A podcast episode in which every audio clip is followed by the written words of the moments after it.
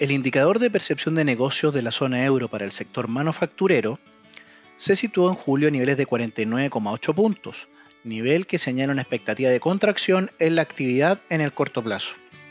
En particular, lo anterior se explicó por una merma en los componentes de nuevas órdenes, al mismo tiempo que las compañías señalaron su intención de recortar producción más que incrementarla hacia el año venidero, situación que no se observaba desde los primeros días de la pandemia en 2020. Así, la situación en Europa se mantiene compleja, en vista de los altos costos de la energía y cómo estos presionan a las compañías y un menor dinamismo de la actividad global, lo que se transmite en una menor demanda externa por productos europeos.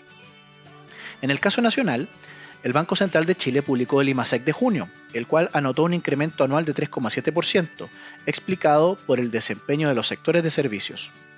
Por el contrario, las actividades que mostraron una mayor debilidad fueron el comercio y la producción de bienes, como la minería y la industria. Finalmente, respecto de mayo y ajustando por factores estacionales, la economía exhibió una baja de 0,2%, con lo que lleva tres meses consecutivos de caídas.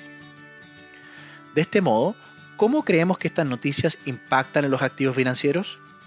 En nuestra opinión, las cifras de Europa y Chile apuntan a que los riesgos de una caída en la actividad económica se han elevado, lo que podría afectar de forma negativa la evolución del mercado laboral de estas economías.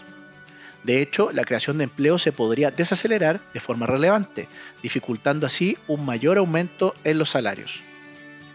Lo anterior, junto a una inflación que ha probado ser más persistente, no sería una buena combinación para los hogares y sus posibilidades de consumo.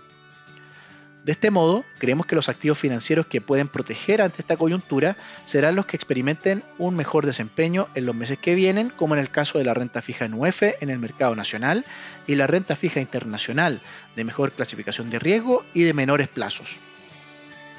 Finalmente, si quieres saber más sobre nuestras recomendaciones, te invitamos a visitar nuestra página web banco.vice.cl/inversiones o contactando directamente a tu ejecutivo de inversión.